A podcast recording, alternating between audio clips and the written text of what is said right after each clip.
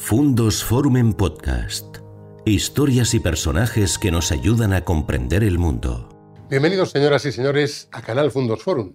En esta ocasión les ofrecemos la presentación del libro, del último libro del abogado, ensayista y articulista de prensa Juan Carlos Girauta, posiblemente uno de los eh, intelectuales más mediáticos en los últimos años, que presentó su libro en el Museo Casa Botines Gaudí. Lo hizo además acompañado de otra figura muy relevante del mundo empresarial como Marcos de Quinto, posiblemente el español, el ejecutivo español que ha llegado más lejos en el mundo de las grandes multinacionales. Fue director general de marketing y vicepresidente mundial de Coca-Cola Company. Ellos dos van a conversar van a departir en torno a la sociedad actual, a la coyuntura política, a la crispación, al enfrentamiento y a cuestiones que sin duda no van a dejar indiferente a nadie. Para moderar el debate contamos con la participación de eh, José María Rojas, un gran científico español, profesor de investigación exdirector de centro y actualmente en el Instituto de Salud Carlos III de Madrid. Además eh, de esta tierra, es leonés y ha tenido la amabilidad de brindarse a moderar ese debate. Así es que con Juan Carlos Girauta, Marcos de Quintos y con José María Rojas, a quien le agradecemos su participación, les dejamos en este eh, contenido del canal Fundos Muchas gracias, José María, por tus amables palabras en lo que a mí me respecta. yo me fui de León hace muchos años, y, pero vengo frecuentemente, está mi madre y tengo, muchos amigos y para mí es un placer. Y, era casi una necesidad que el libro de Girauta también se presentara en León y que tuviésemos un debate con dos buenos amigos, Marcos de Quintos y Juan Carlos Girauta, en esta ciudad que es cuna del parlamentarismo, que ha sido reino y que, bueno, que tiene una tradición importante en el diálogo. En el diálogo es, algo clave y de eso va también esta, esta tertulia. Bueno, quiero establecer primero agradecimientos, agradecimientos a, la Fundación de la Obra Social Castilla y León, juntos a su director general, a eh, José María Viejo, a su presidente, eh, Jorge, José Luis García Vázquez, y por supuesto al Diario de León, que nos ha patrocinado, que nos ha apoyado, con la figura de su director, Joaquín Torné, y, y a todos los presentes, obviamente, por estar aquí con todos nosotros. Eh, el tema que va, digamos, está enfocado en esta, esta sesión como, primero, una mesa redonda, una tertulia, en la que mm, hablaremos no tanto de desmenuzar el libro, porque eso sería hacer un spoiler y es mejor que lo lean ustedes, que merece la pena leerlo, sino también hablar en aspectos puntuales de eso que significa guerra cultural. El tema de la guerra cultural, aunque ya ha habido varias reseñas en el periódico, en el Diario de León, sobre el mismo, eh, tiene varias acepciones y hoy se oye continuamente en ese sentido, pero quizá lo podemos entender como un conjunto de, elementos reivindicativos que suenan extraños, en que se mezcla desde política de género, desde cambio climático, desde animalismo y otras multitud de historias que parecen extrañas que se, que se mezclen todas ellas. Porque en el fondo, quien, y Juan Carlos supongo que lo desarrollará, quien toma una de estas cosas toma todas, incluido el independentismo. Lo curioso de toda esta historia es que está puesto por una, izquierda que rompe con la izquierda tradicional, una izquierda que ya no sigue los planteamientos marxistas, una izquierda que viene de unos postulados planteados por filósofo politólogo argentino, Ernesto Lacau, y su pareja, Santal Mofau, en la cual rompe con, digamos, la lucha de clases y otros conceptos. E introduce la idea de la democracia radical como una tensión continua de reivindicaciones. El problema de esto no son los que, estas reclamaciones, sino el problema es cómo se articula. Y se articula, y ahí entraremos, de una forma excluyente. Es decir, en el fondo lo que plantean es una discusión dicotómica, buenos y malos. O aceptas esto y el que simplemente matiza algo queda excluido. Y queda excluido ahora ya en eso que se llama las redes sociales, en las redes sociales en eso que se llama cancelación, pero queda excluido también con frases ominosas como lo de eh, ser negacionista. ¿no? Es un término que se ha usado y que viene de otra connotación muy distinta. Esto, mm, digamos, está ocurriendo en muchos países. Viene ya de Estados Unidos y está ocurriendo continuamente y en España lo, sentimos así. Eh, desgraciadamente hay alguna cosa extraña y es que la, derecha política no reacciona mucho ante ello. ¿no? Y no reacciona porque siempre ha pensado, al menos en este país, que la clave es la gestión y la gestión económica. Pero creo que hay un error en ese planteamiento, porque muchos de estos postulados al final llevan a un tema de mala gestión. Por ejemplo, el asumir ciertos aspectos con el cambio climático llevan a políticas energéticas que ahora mismo estamos teniendo en Europa y que van a condicionar mucho nuestro futuro en Europa. Estas agendas 2030, que también afectan a la agricultura y que afectan a muchas otras cosas, sí tienen un tema claramente de gestión económica. El otro aspecto que es chocante es que no solamente la derecha no reacciona, sino que gran parte de los empresarios no lo hace. Tenemos aquí, digamos, un empresario, Marco de Quinto, no le preguntaré sobre ello, pero eh, creo que he empezado a hablar y no me he referido un poco a los contracturios, y es importante. Aunque, aunque cualquier presentación de ellos sería superficial, porque ya la conocéis todos, mucho, simplemente matizar un par de cosas sobre Juan Carlos Girauta y Marcos de Quintos. Ambos, digamos, eh, han hecho máster en el tema de uno en Instituto de Empresa, es economista, Marco de Quinto, en el caso de Juan Carlos Girauta es jurista, es en Derecho, y hizo el máster en MBA en ESADE. Eh, tiene una amplia relación, en el caso de Marcos, con el mundo de la empresa. Llegó a ser vicepresidente mundial de Coca-Cola y sigue participando en multitud de, en varios eh, consejos de administración. En el caso de eh, Juan Carlos, su relación también, también ha sido con el marketing, pero sobre todo con el tema de la escritura, el ensayo, las tertulias y fundamentalmente el debate político en las distintas columnas periódicas. Les une a ambos un espíritu liberal profundo, una de las ideas liberales. Como es obvio, conocido, no hay falta reiterar en ello, participaron en política siendo diputados nacionales en distintas legislaturas. Ahora están fuera de cualquier, digamos, política escrita partidista y comulgan en esa idea de reivindicar esa democracia liberal que justamente el tema de eh, esta eh, nueva izquierda lo está eh, asaltando. Pues entonces vuelvo a la pregunta que lanzar a Marcos. ¿Cómo entiendes que CEOs de grandes multinacionales, de bancos en España, o inclusive de, nuevas, hasta los que dirigen los buscadores como Google, entran en historias que parecen absurdas? Es decir, que, van, que si, si, miran es como si hubiesen subido al caballo de Troya o un síndrome de Estocolmo porque les van a roer.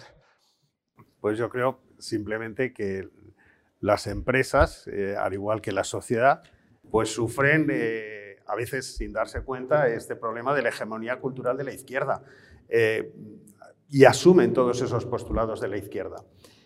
Por decirlo de, alguna manera, hace 15, 20 años, cuando una empresa pues, era pionera en temas de igualdad o en temas de medio ambiente, eso era un hecho distintivo. Esa compañía se distinguía del resto.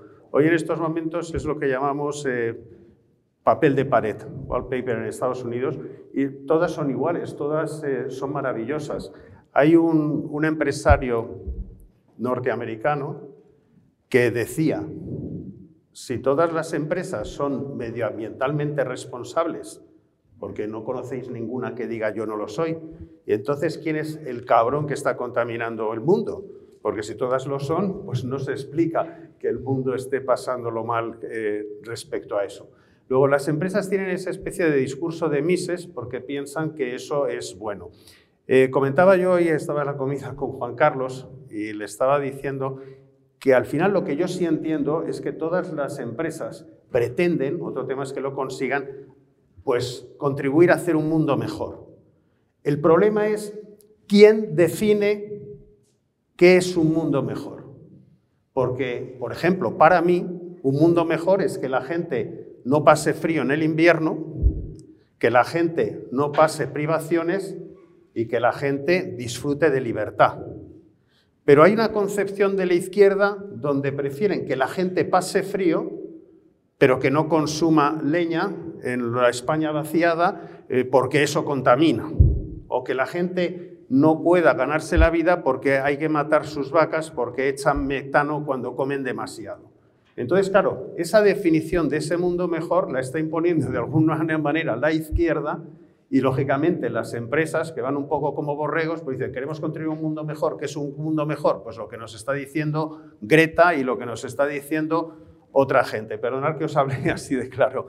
Yo lo único que, quiero deciros es que yo estoy aquí de, telonero, yo estoy aquí para el quite, voy aquí de palmero, yo toco el cajón, pero el cantador es Juan Carlos, que es por el que habéis venido aquí, y entonces si en algún momento él necesita algo, pues yo salgo con el capote, pero tal. Y solamente comentaros que, eh, bueno, primero gracias por tus palabras, José María, que Juan Carlos es un grandísimo amigo. Hemos sido compañeros de pupitre porque en el hemiciclo nos sentaban juntos y a cuál peor, porque los dos montamos unos ríos en las redes sociales tremendas y somos pues luchadores eh, por la libertad. Eh, también quiero decir una cosa muy importante. Cuando Juan Carlos era joven, luchar por la libertad suponía estar cerca de partidos de izquierda, porque la libertad entonces se defendía desde esos, de ese lado.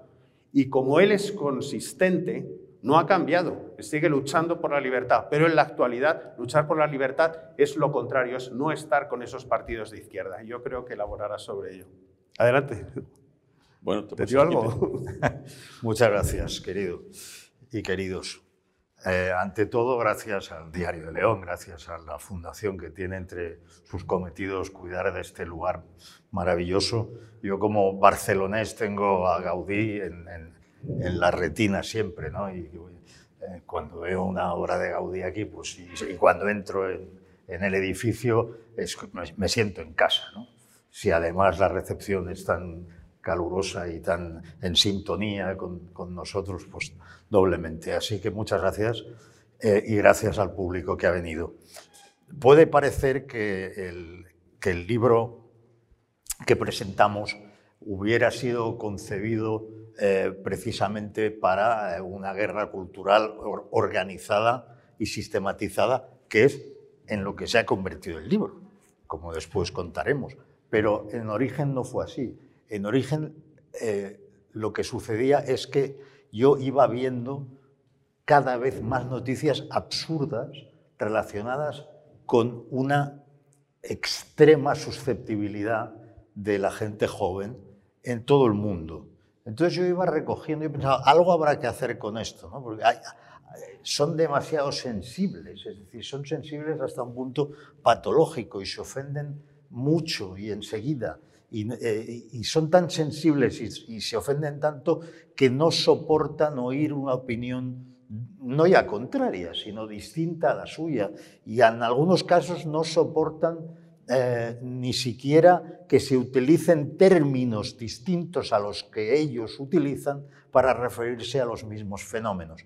Y, y todo eso era el común denominador de las noticias absurdas, increíbles, inauditas que yo iba encontrando y que se referían a todo Occidente, porque este fenómeno es occidental.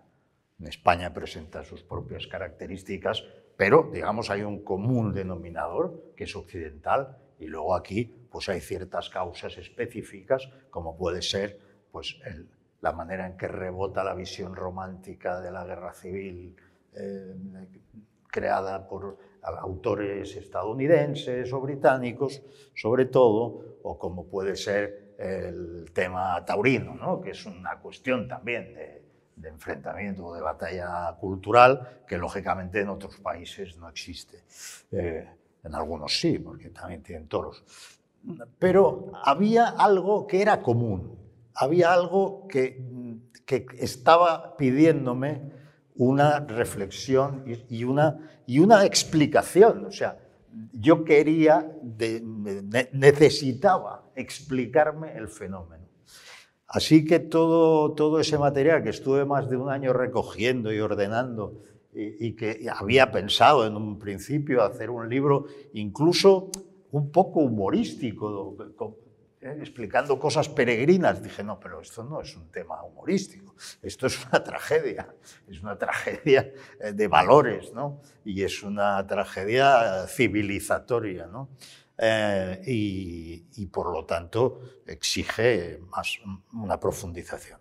El libro es el resultado de la profundización y una vez obtenida lo que me propuse es que fuera comprensible, claro, existía la opción de explicar el, el, el decurso de una serie de ideas que parten de autores posmodernos, bueno, antes que ellos, de la Escuela de Frankfurt, la teoría crítica, autores posmodernos, la recepción en las universidades norteamericanas en ciertos círculos, cómo eso rebota en, en, París, cómo rebota después en el resto de Europa, cómo pasa a conformar una cierta visión del mundo de personas influyentes en la cultura, en el periodismo, cómo se va contagiando a través de medios que se convierten no solo en medios de masas que ya existían, sino en medios de penetración en las conciencias de la gente, sobre todo los jóvenes, como son las grandes tecnológicas. Bueno, todo eso se podía explicar, pero yo no, no soy un académico y mi pretensión no es académica, mi pretensión es hacerme entender. Entonces yo quería que eso, por un lado, se entendiera, tampoco digo que sea una lectura sencilla, seguramente hay que concentrarse un poco, pero se entiende. Se entiende y eh, al sistematizarlo, eh, pues lo que, lo que vimos eh, con José María, con, con Marcos, con algún otro amigo, es que, bueno, teníamos la fórmula que una cosa que se sigue llamando izquierda y que nosotros llamaremos nueva izquierda, por razones que ahora explicaré, eh, teníamos la manera, la fórmula como se había hecho hegemónica. Y, bueno, eso de algún modo nos interpelaba, nos llamaba, a vale, ya lo hemos encontrado y, muy bien, y yo lo voy a publicar, pero, pero ahora qué, bueno, entonces esto seguirá, es decir, este libro es un paso en algo que es necesario. ¿Por qué consideramos que es necesaria la guerra cultural? Eh, para quitarle la hegemonía a los que se llaman izquierda y pasarla a la derecha, no, no es nuestro interés. Eh, lo que queremos es que no se erosionen los principios fundacionales de la democracia liberal.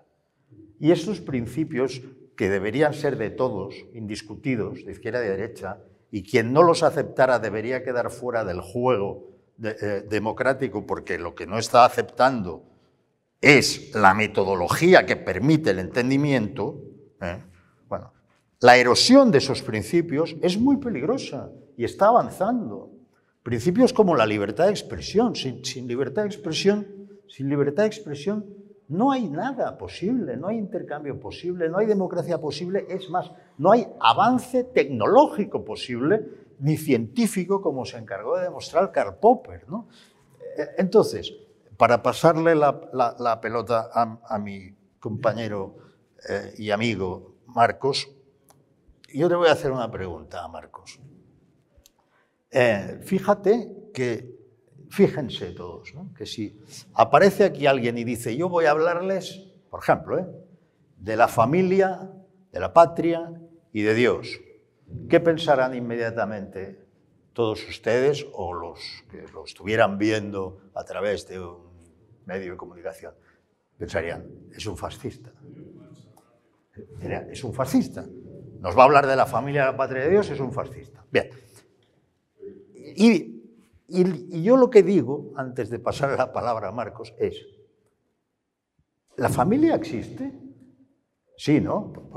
Porque más allá de la opinión que podamos tener sobre la familia, los modelos de familia, lo que pasa con las familias, los problemas de las familias, la familia existe. Hombre, sí, la familia no solo existe, sino que sigue siendo el nodo social primero. ¿no? y el transmisor de valores primero. Bueno, ¿la patria existe? Hombre, sí, salvo que consideremos que es papel mojado lo que dice la Constitución. Yo, miren, yo soy eh, un, no solo un ciudadano respetuoso de la ley, sino un defensor de la Constitución del 78. Con todos sus problemas, eh, para mí, la Constitución del 78 sobre todo en su título preliminar, es una cosa muy seria. Y cuando habla de conceptos como la patria común indivisible, pues yo me los tomo muy en serio. Por tanto, existe. Y para mucha gente que está dispuesta a dar la vida por la patria, la patria existe.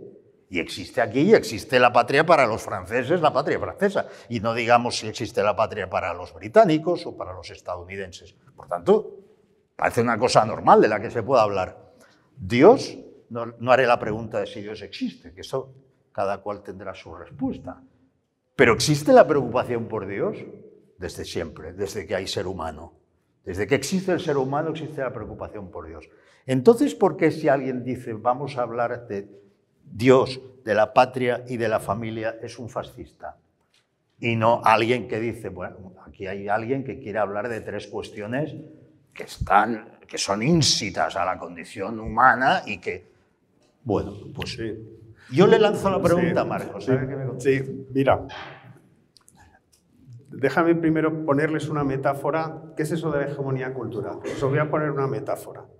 Imaginaros que España es un campo de fútbol y dentro del campo, pues de vez en cada cuatro años y tal, ahí están partidos de derechas y partidos de izquierda a ver quién gana el encuentro.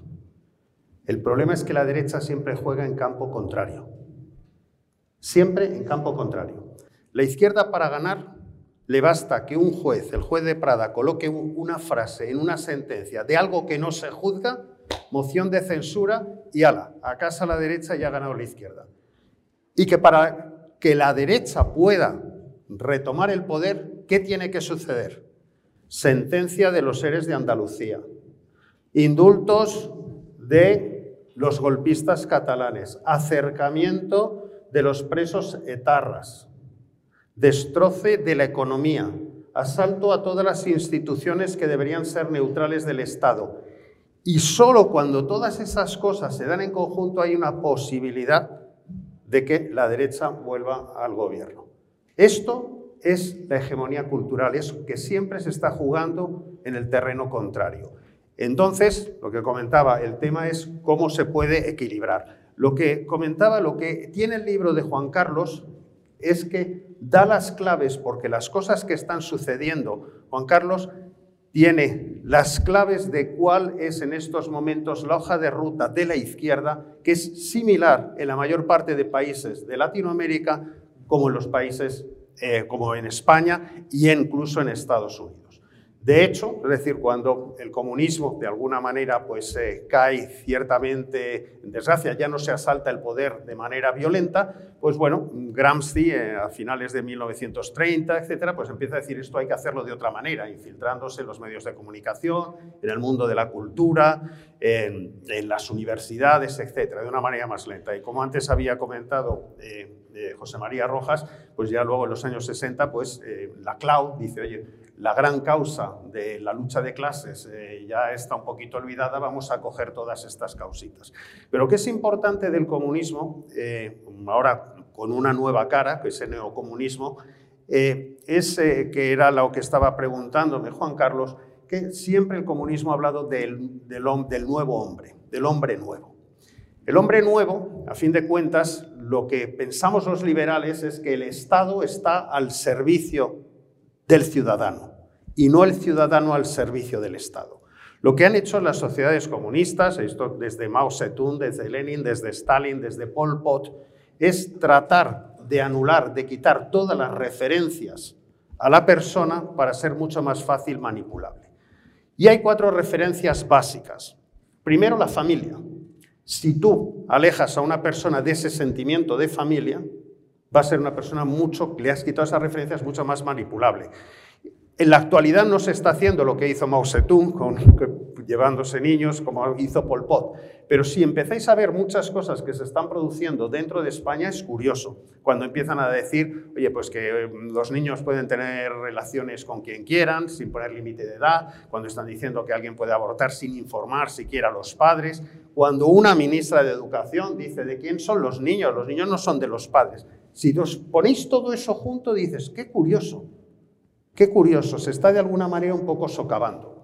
En el tema de la religión también es otro tema muy curioso. La izquierda, ¿qué es lo que hace? No es que ataque a la religión católica, pero empieza a ayudar que existan otras religiones para de alguna manera equipararlas. Ya todas son iguales. Pues mira, vamos a apoyar los musulmanes, los testigos de Jehová, de alguna manera descafeinando lo que es la cultura tradicional que ha existido aquí en España. La patria es otro de los sostenes, de los referentes que tiene la gente. ¿Cuál es la mejor manera de quitar ese referente? Pues estar apoyando todos los nacionalismos centrífugos, porque todos esos nacionalismos de alguna manera lo que hacen es debilitar esa sensación de patria. Pero no es porque ellos apuesten por esos nacionalismos, porque el día que se carguen España se van a cargar esos nacionalismos los primeros, pero son instrumentales para ello. Y por supuesto, la cultura, que también es un referente de la gente, pues oye, si atacas todo lo que puede ser simbólico de la cultura, como es tu propia historia, y no le das importancia, eh, los toros, etcétera, todo ese tipo de cosas. Luego, todas estas cosas han sucedido, son parte del comunismo tradicional y el neocomunismo de alguna manera está también eh, utilizando eh, sus tretas para de alguna manera debilitar estos referentes. Es una nueva manera de crear ese hombre nuevo que en el fondo pues, le quita referentes y que sea mucho más sencillo de ser manejado. No obstante, hay quizá una fecha clave en el cambio de paradigma de la izquierda, que es el año 89, el 1989, la caída del muro de Berlín. Poco después, Francis Fukuyama publica el libro Es el fin de la historia, por cierto, diciendo que ya se había acabado el tema de la dualidad, liberalismo, comunismo, y había triunfado la democracia liberal. Y ahora recientemente ha publicado un libro con los peligros de la democracia liberal, o que asolan la democracia liberal, o que se acercan a la democracia liberal. En ese tema, en ese momento, eh, quizá es el punto, pero antes ya, o en esas mismas épocas, había ya un punto, no solamente el tema que he comentado Marcos, de la CLAO, o del tema de la hegemonía cultural de Gramsci, sino había un aspecto que venía ya de la izquierda, que era la negación de la naturaleza humana. En esto hay autores como Steven Pinker, donde se oponen a esa concepción, y es que eso se deriva a aspectos educativos, aspectos de cómo se entiende la educación de los niños, o aspectos de entender prácticamente la relación de género, y eso ha continuado de una forma, digamos, abusiva cada vez más. ¿no? Entonces yo quería transmitir, hacerte dos preguntas, o haceros a los dos dos preguntas. Una es el tema del mundo académico. Y, quizá hay una relación ahí con el mundo académico americano, con las famosas universidades de la Ivy League, las universidades de élite, que han tenido un aspecto muy extraño y que en Europa, por mimetismo, se ha vuelto a copiar ahí. Y otro, eh, la otra segunda cuestión para debatir, tú en el libro creo que acertadamente planteas huir de cualquier tipo de elemento conspiratorio, pero que era siempre el regusto extraño de ciertos foros, como el foro de Davos y así, donde salen agendas extrañas y que uno no sabe muy bien por dónde van los tiros, fuera más allá de que a lo mejor la gente ha enloquecido o simplemente es una cuestión de marketing. Eh, me gustaría saber vuestra opinión sobre eso. Sí, es, es, el espíritu de los tiempos, no es, no, no es una conspiración, no es que no hubiera nada de eso y se reunieran en un sitio oscuro 20 señores y decidieran tirar por ahí. No, el espíritu de los tiempos ha tirado por ahí por... Eh, el fenómeno es multifactorial, por, por distintas razones. Algunas de estas razones, algunas de estas causas eh, interactúan a su vez con los efectos. Es un fenómeno complejo. Es importante acostumbrarse a la idea de complejidad porque si no, eh, es tan gordo lo que está pasando que nos volveremos conspiranoicos. Y eso sería un grave error, porque la realidad no funciona así. La realidad es infinitamente compleja. Y cuanto más te acercas a algo, más complejo es. Entonces, es importante escoger el, foco. Yo, enfoco aquí y quiero entender esto. por ejemplo, con lo que ha afirmado Marcos sobre la búsqueda de un hombre nuevo, un hombre sin raíces, un hombre al que no le transmiten unos valores, un hombre que podemos modelar, que era el sueño del comunismo, la utopía comunista es el hombre nuevo, y ese hombre nuevo además se pospone.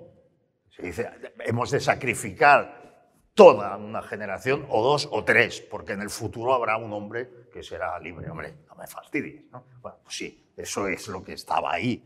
Bueno, eh, eh, ahora sin ser comunistas, porque los teóricos de esto son post-marxistas, eh, quieren un hombre nuevo y siguen defendiendo la idea de la utopía.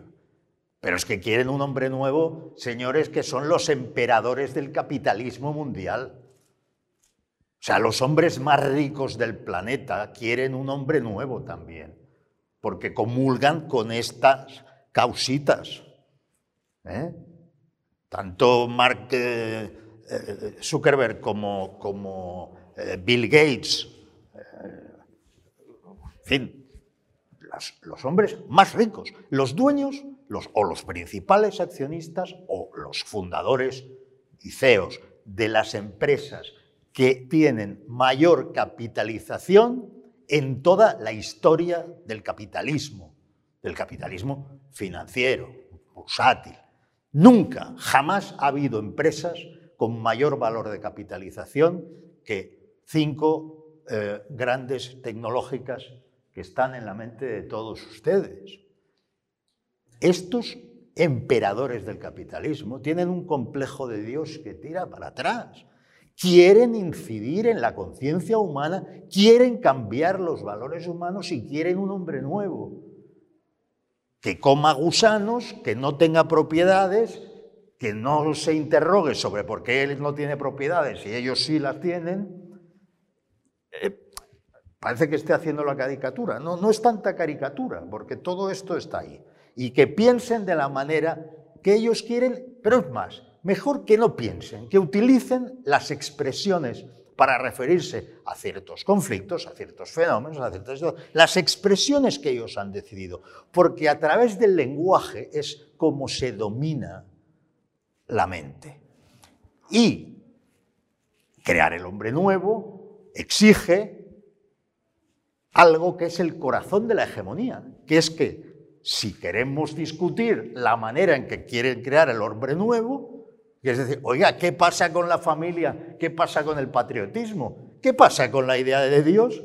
Dios, patria y familia, fascista.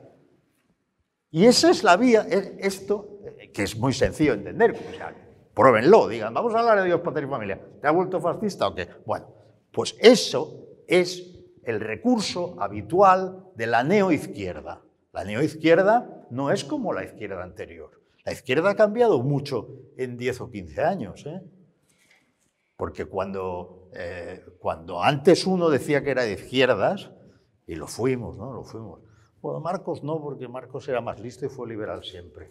Pero cuando algunos decíamos en su día que éramos de izquierdas, no era algo declarativo. Queríamos decir que habíamos leído una serie de autores, que habíamos sopesado aquellas ideas y que nos parecían correctas, justas, interesantes, que había un componente sentimental ahí, claro que había un componente sentimental, claro que el marxismo no era una teoría científica, como pretendía ser, pero había lecturas. Es que esto ya no existe.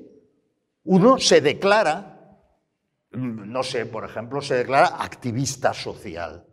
Vete a saber lo que quiere decir eso. Bueno, pues ya está, ya nos entendemos. Uno se declara Mm, muy preocupado por el planeta. O uno se declara eh, partidario de... A veces no se declara nada porque todo lo que hace es atacar a los demás. Por ejemplo, uno que siempre acusa al prójimo de transfobo. La peculiaridad es que antes el izquierdista tenía una cosmovisión y hoy día aquella izquierda ya no existe ni cree que tenga que leer nada para tener unas ideas más o menos sensatas sobre el mundo, ni, ni, eh, ni tiene en realidad una idea global. Lo que tiene es alguna causa. Lo que llamo en el libro las causas fragmentarias. Las causas fragmentarias tienen la particularidad de que cuando se compra una, se compran todas las demás. Cosa que es anti-intuitiva, es contraintuitiva. No hay ninguna razón para creer que porque alguien sea catastrofista climático tenga que ser eh, indigenista y sostener que los españoles cometieron un genocidio la teoría de la América. La brocheta.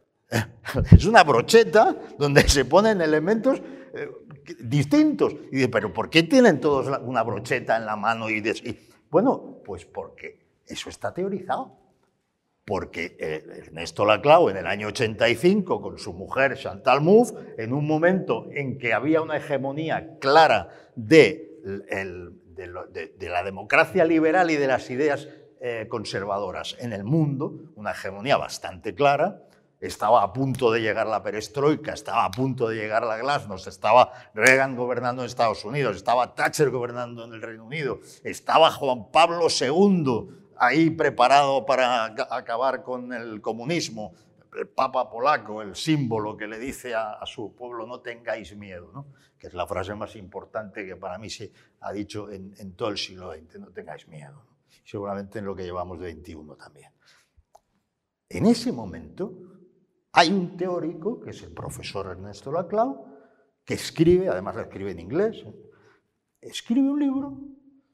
farragoso, que si uno lo coge así de buenas a primeras, seguramente le tira para atrás, que ya me tomé yo la molestia de, de entrar en él con un machete y sacar las ideas en claro y ordenarlas para contárselas a un joven, que dice exactamente eso. Dice, Marx no nos sirve, somos postmarxistas, el socialismo a partir de ahora no puede utilizar el concepto de clase social porque no es operativo, las sociedades industriales actuales son demasiado complejas y lo que tenemos que hacer es tomar el control de las distintas luchas sociales o causas sociales que se van planteando. La feminista, la ecologista.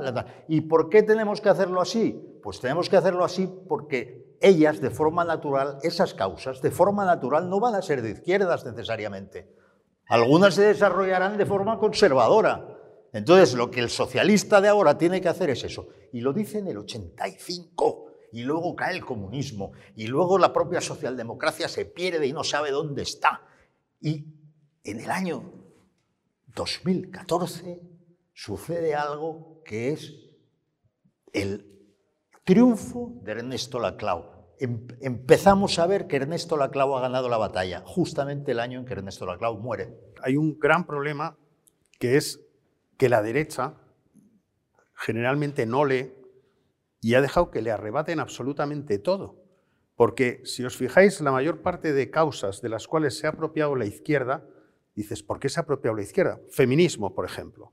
Y eso, el feminismo, sí, cuando el feminismo realmente en las sociedades donde más la mujer se ha desarrollado, donde estaban las sufragistas norteamericanas, eran en sociedades, en democracias liberales.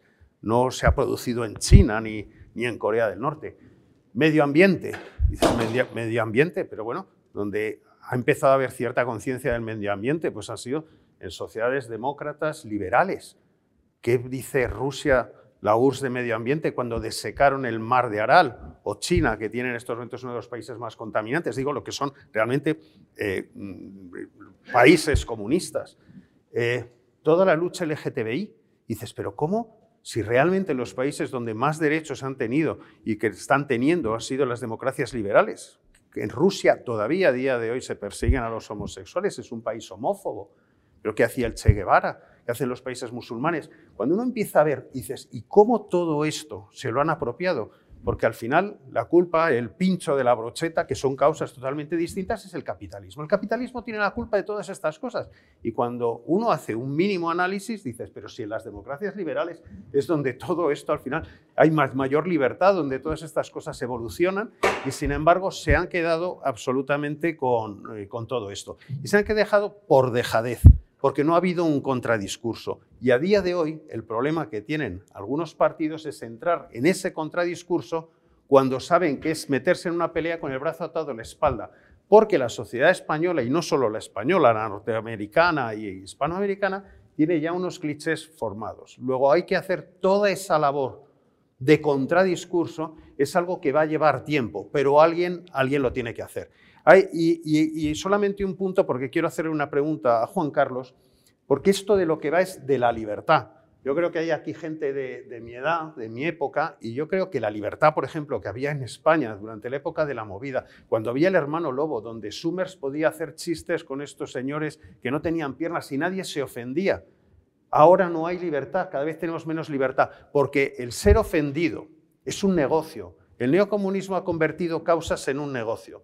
Si uno tiene un grupo identitario, si uno se siente ofendido, inmediatamente puede hacerse la víctima y puede recurrir a dinero público para en estos momentos solucionar o para dar eh, cursillos o para lo que sea. Y todo el tener una causa y estar ofendido y sentirse víctima se convierte en un, en un gran negocio. Eh, cuando decía que el problema de aquí es la libertad, yo no sé si quieres comentar algo de, la Universidad de Brown, creo, en Estados Unidos, cuando Helen McElmore, cuando esas feministas iban a hacer un debate y cómo realmente eh, empieza, de alguna manera, se podría decir que ese es el momento donde empieza el movimiento woke y todo el movimiento de la cancelación, porque eso es donde, se, donde vamos, desgraciadamente, hacia donde estamos yendo, y, esto no se trata de derechas o de izquierdas, esto se trata de defender la libertad de las sociedades. Quiero contar dos pequeñas anécdotas relacionadas con lo académico.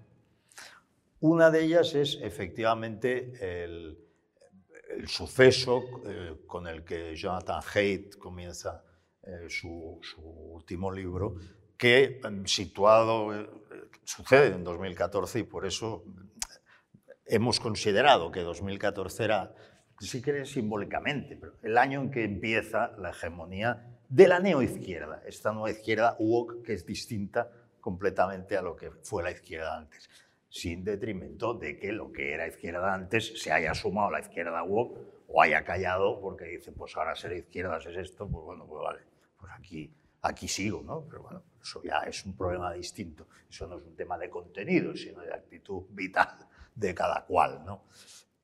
Eh, Universidad de Brown, se prepara una conferencia en la que van a debatir dos autoras feministas reconocidas, autoras de varios libros, académicas ambas, y el tema de discusión es Estados Unidos como cultura de la violación. Es decir, lo que discuten es si Estados Unidos es, como afirman eh, las feministas de tercera ola, un país donde hay una cultura de la violación, o si no lo es como defienden las feministas de segunda ola, las de los años 60 y 70. Bueno, entonces pues, hay unas declaraciones de una de las dos eh, autoras feministas en la que dice, pequeño favor hacemos a las mujeres apaleadas, lapidadas, eh, quemadas en países que todos sabemos diciéndoles que Estados Unidos es la cultura de la violación, cuando en Estados Unidos las mujeres llegan a cualquier puesto profesional y son personas libres, ciudadanas con todos sus derechos, y claro, si les decimos que esto es una cultura de la violación, pues ¿qué es Somalia? ¿Qué es Afganistán? ¿Qué es Pakistán? ¿no? ¿Qué es la India en muchas partes del país? Entonces, esto, que parece bastante sensato, ¿no? Lo lee un grupo de estudiantes que están mosqueados con la idea de que alguien vaya ahí a negar que Estados Unidos sea una cultura de la violación. Y mm, se reúnen con otros estudiantes y le piden a la rectora que se, eh, que se cancele a esta autora. Es decir, que esta, señora no puede venir aquí porque niega, y la rectora dice, bueno, lo niega y la otra lo afirma. ¿Dónde está el problema? El problema está, aquí este es el punto clave, problema está en que mucha gente se puede sentir herida al oír que Estados Unidos no es una cultura de la violación. ¿eh? Entramos, en el, entramos en el túnel. Si tú dices una cosa que difiere de lo que yo opino, me puedes ofender. Y yo la puedo interpretar como violencia. Y si yo lo interpreto como violencia, a lo mejor tengo derecho a la legítima defensa, ¿sabes? Y así no acabaremos, ¿no? Nos vamos Vamos a, es el fin de la civilización liberal, si hacemos eso y seguimos y seguimos. ¿Qué hace la rectora? La rectora dice, bueno, yo no voy a cancelar esta conferencia o este debate, pero ya que estáis tan preocupados, simultáneamente se celebrará una conferencia con un solo interviniente donde eh, se hablará de la cultura de la violación en Estados Unidos. Es decir, que los que ya tenéis una idea y no queréis moveros de esa idea, tenéis una conferencia a la que podéis asistir y nadie os va a ofender. Esto ya de por sí es una mala decisión de la rectora, porque esto es contrario al papel de la universidad. Aquí tenemos a un eminente profesor universitario que no me eh, quitará la razón cuando digo que uno va a la universidad a que le desafíen porque si uno va a salir de la, de la, facultad a la que vaya con, con, las mismas ideas con las que había entrado, ahórrate los estudios universitarios. Tú vas a que te desafíen y sales de allí más ancho eh, intelectualmente y más profundo, más agudo, más culto, ¿no? Habrás cambiado tus puntos de vista porque los habrás enriquecido. Por tanto, lo que hizo esta rectora era antiuniversitario, pero lo hizo. No tuvieron bastante, dijeron, no, no, no, no. No porque aunque la gente pueda irse a la otra conferencia e incluso pueda no ir a ninguna, algunos irán a la otra y habrá el riesgo de que les ofendan y que se sientan heridos. Bueno, ¿cuál fue la decisión que se tomó? Se tomó la decisión de crear un espacio seguro estas palabras son importantes. espacio seguro, que luego se ha ido contagiando a otras universidades y a otros lugares, no, solo universitarios. ¿Cuál era el espacio seguro de la Universidad de Brown que se creó para los que pudieran sentirse heridos porque una feminista de toda la vida decía que en Estados Unidos la cultura no era de la violación? Era un lugar con pompas de jabón, sofás, mascotas para acariciar, muñecos de peluche, cajas de Kleenex por si lloraban, música relajante y un grupo de psiquiatras, de psicólogos, perdón, un grupo de psicólogos. Es decir, una guardería, pero una guardería para niños muy delicados. Una guardería para niños muy delicados. Y eso era la universidad.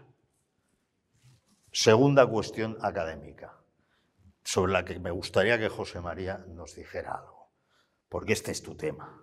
Mira, eh, hacia los años 90, dos académicos marxistas y serios, porque antes los que se llamaban marxistas eran serios.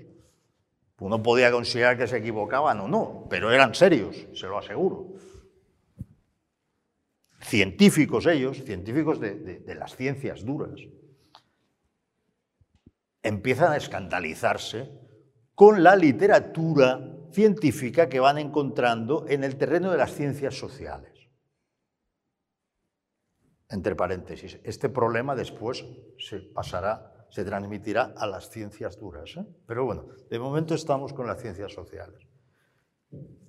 Y hacen una cosa, dicen, bueno, todo lo que se está publicando, ellos consideran, todo lo que se está publicando últimamente eh, en materia de ciencias sociales, que están empezando a utilizar terminología propia de la física, de las matemáticas, sobre todo, sobre todo de la física cuántica, que tiene, no sé por qué, un poder atractor sobre los charlatanes tremendo, ¿no? Pues no tienen absolutamente nada de lo que están hablando, pero les gusta y lo ponen ahí, ¿no? Y entonces escriben un trabajo deliberadamente carente de sentido, en el que encadenan expresiones propias de la filosofía posmoderna con la física cuántica. Sin ningún sentido. Cogen este trabajo, lo envían a Social Text, que es una revista de gran prestigio en el mundo académico, y en Social Text, después de pasar el filtro y mirárselo a aquellos y tal, lo publican. Y entonces los dos académicos, que se llaman Alain Sokal y Jacques Brigmont, sacan un libro contando lo que ha pasado ese libro se llama Imposturas intelectuales. Son unos avanzados, lo hacen en los años 90. Hoy en día la situación es tal que quien sostiene que la condición de hombre o de mujer biológicamente algo condiciona al ser humano está en inferioridad de condiciones. Es quien tiene que discutir con la hipótesis A, la hipótesis principal, que dice nada menos lo que advertía Pinker, que el hombre es una tabla rasa, y que si tú eh, lo vía conductismo y vía educación y vía formación, lo tomas desde que es pequeñito, de él haces lo que quieras. Ahí hubo experimentos bastante inquietantes al respecto. Algunos, es el único mamífero el hombre, porque los otros mamíferos no. A los otros mamíferos no les pasa. Los otros mamíferos se comportan como machos y como hembras. Pero el hombre no, el hombre se comporta como macho, como hembra por la educación, nada más. Esta es la peregrina tesis que hoy es la principal en el mundo de las ciencias. Y como José María es un científico, un científico de verdad, un científico de las ciencias duras, que está tan aferrado a la metodología de la ciencia que yo a veces cuando tengo dudas sobre algún autor le pregunto a ti qué te parece este. Entonces yo me guío porque él es, digamos, es el es como la, plomada, ¿no? Te dice, esto es así, esto va por esta línea. ¿Qué pasa que hasta en las ciencias duras se ha colado la ideología woke y que la física o la biología está haciendo ideología? Lo que pasa es que cuando se olvidan los fundamentos del método científico, los fundamentos popperianos, la teoría de la falsa realidad, pues quizá todo se convierte en un marasmo, ¿no? El famoso trabajo de Socal fue muy llamativo, pero eso que parecía una anécdota ha seguido. Y, el problema, el problema de el mainstream de lo que se considera, tenemos ahora un ejemplo muy directo con el tema del cambio climático. Es decir, eh, cualquiera que compatice algo sobre el cambio climático ya es un anatema. ¿no? Y si miramos eh, lo que es el mundo, cómo ha sido esto en nuestro planeta, hemos sido épocas donde no había hielo en los polos, ¿eh? donde las temperaturas eran muy por encima de lo que estamos ahora. Que el, cambio, que el clima cambie es que es lo obvio, el clima va a cambiar. Que el clima cambie por una influencia directa del hombre, hombre, estamos aquí y podemos tener una cierta influencia, pero que sea la más principal influencia, eso es bastante más dudoso. Y lo más grave es que, aun habiendo con todo este tipo de cosas, las soluciones que se dan a ese, tipo de posible, aun asumiendo ese cambio climático androgénico, que es muy dudoso, no son las correctas. Pongamos el caso del tema del efecto invernadero. La única solución, la principal solución para que podamos mantener nuestro nivel energético, porque obviamente decimos, bueno, prescindimos de la energía como tal, ¿no? Nada. pues no, eso es volver a las cavernas y la cantidad de muertes que sería brutal. Uno de los, murió este año, uno de los científicos más importantes que más planteó la hipótesis Gaia sobre el tema del clima, Lovelock, él lo dijo claramente, y era, era un ecologista muy profundo. La única solución que puede sustituir a las energías fósiles es la energía nuclear. La energía nuclear no produce efecto invernadero, no produce ninguna de este tipo de cosas, y es, si no hay, eh, es la opción más clara. Eh, ¿Podemos plantearnos eh, paneles solares? Muy bien, eh, quizá mejor pongamos el Sagra de, paneles solares. Paneles solares luego tienen los residuos de esos, paneles solares. Llenar todo de molinillos también tiene problemas en las sierras con, las, aves. Las centrales nucleares, o las mini centrales nucleares hoy día, son muy, muy seguras, siempre existen controles democráticos. Pero el problema fundamental de, esto es que se ha asumido todo como el hongo nuclear. Y se ha olvidado de que muchísimas personas, muchísimas personas que tienen cáncer, han vivido más tiempo gracias a la energía nuclear, gracias a la radiación nuclear que se le ha dado en los tratamientos de radioterapia. O sea, se olvidan muchos aspectos esenciales que ha aportado la energía nuclear. Pero es más, si queremos buscar otra cosa, habrá que dar fondos a buscar otras energías alternativas. Ha hablado siempre de la fusión nuclear, tampoco se aborda claramente como esto. Entonces, eh, si partimos de que la ciencia no hay contraste de opinión, ya no hacemos ciencia. Eso ya es la situación. Un ejemplo con el tema de la ciencia, dos ejemplos. Eh, ahora mismo surge el animalismo. El animalismo está yendo en todos los sectores y ya no solo afecta a los toros. ¿no? Si uno trabaja con modelos de enfermedades y busca fármacos, lo habitual es utilizar ratones especializados para ello. Cada vez se ponen más problemas para ese tema. La mayoría, o prácticamente la totalidad de los fármacos que ustedes toman han sido probados con animales previamente. Y así han sido validados y así puede estar. El hacerlo como humanos, bueno, lo harían los nazis. Pero eso no es ético. Y algunos quieren prescindir de eso. ¿Por qué prescinden de eso? Porque obviamente dicen, no, lo hacemos en sílico. Y bueno, los que van con el tema de programación, volvemos al tema de buscar el dinero, les interesa mucho esto. Pero no, es que mm, todavía por mucha inteligencia artificial que exista, el ser humano tiene unas variables que no están contempladas en sílico, en el modelo de, ordenador. Luego mm, exigen cosas gubernamentales, ¿no? Una normativa, dicen, tienen que publicar ustedes en revistas que cumplan la política de, género. Y yo no digo cuáles son esas, yo es que no entiendo muy bien. Y cuando haces un proyecto de investigación, cuando escribes un proyecto de investigación, te preguntan, ¿y cuál es usted su, perspectiva de género su política de género? pues mire, en el laboratorio todos son mujeres y yo soy el único hombre, pero de verdad, a lo mejor no lo cumplo porque soy el jefe. No sé si ese es el problema. Es decir, el, asunto, el asunto de no entender la ciencia como una cuestión de debate y de contraste ha llevado a que inclusive pensadores de izquierdas clásicos como Noam Chomsky hayan sido prácticamente ninguneados, agredidos por sostener que hay que poner plantear que el lenguaje está hecho para la comunicación y no como un elemento ideológico y que hay que valorar la naturaleza humana. Es que el problema que existe con esta nueva izquierda es que no acepta, es yo diría que es un neopuritanismo, no acepta ni tan siquiera que alguien plantee una polémica, una polémica en lo que se dice. Y obviamente eso contradice los principios de la ciencia. Mm. Hay que reírse, hay que reírse de ellos.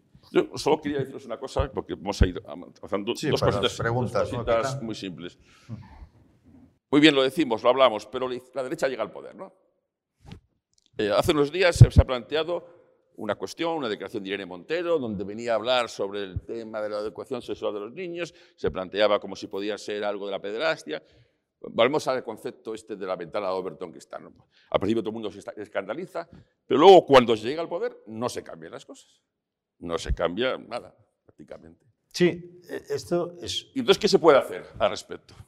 Déjame que haga un comentario sobre esto. El problema con, con la derecha, la derecha, toda, todo el espectro de la derecha, eh, salvo una derecha que es acusada de populista y que, por cierto, tiene cada vez más éxito en Europa, que sí quiere dar la guerra cultural, pero que la va a dar en sus términos, obviamente.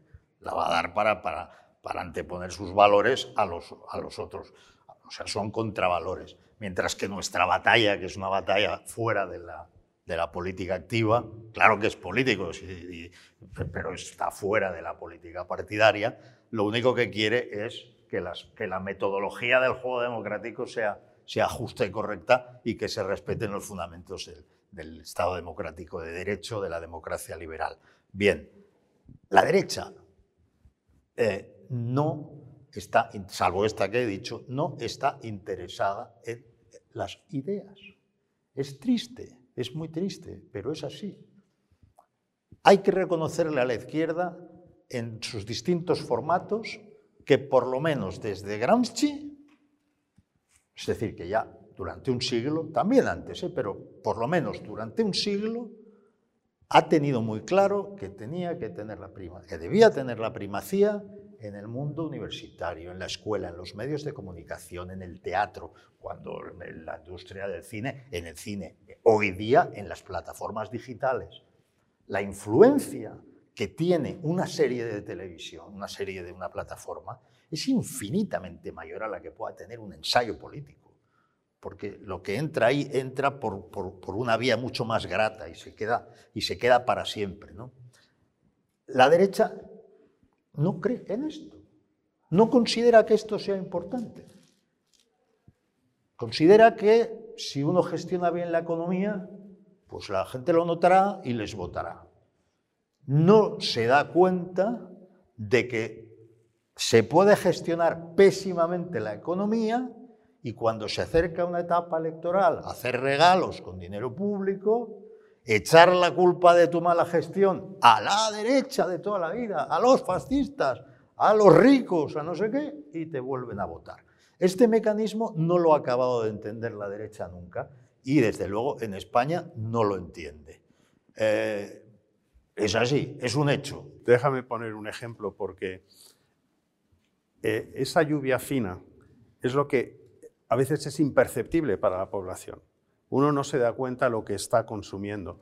Bueno, pues por ejemplo, por poner el típico arquetipo del empresario y el trabajador, y el empresario por naturaleza, pues eh, hay una desconfianza hacia él, pues seguramente que es una persona malvada, el trabajador es una persona buena, etcétera pero eh, no es ya las viñetas que podrían haber, todos hemos podido leer siempre que se, eh, se hace una caricatura del empresariado, etc., sino lo que él decía, Juan Carlos, te entra en vena.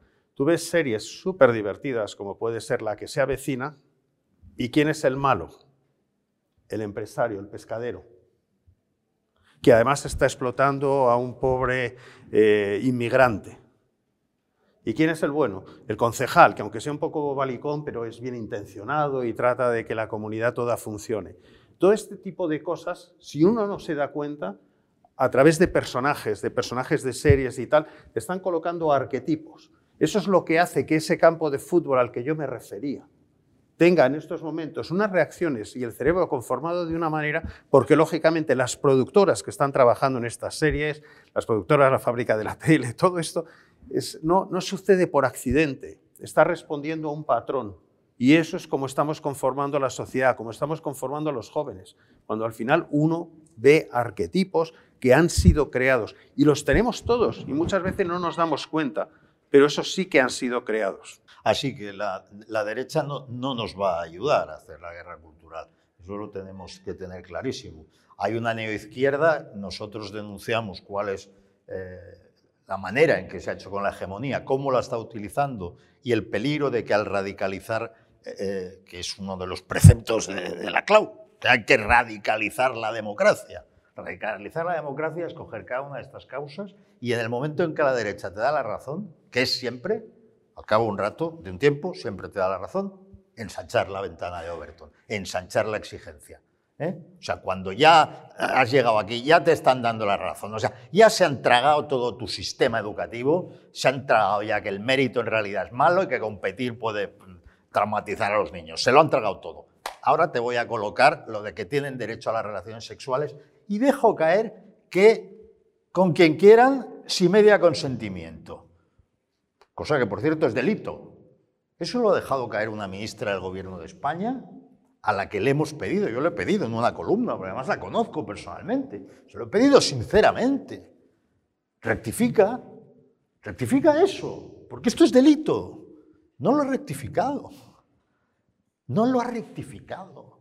Entonces, insisto, no pienso en conspiraciones, pienso en una lógica compleja que apunta en un mismo sentido, en un patrón que se reproduce una y otra vez.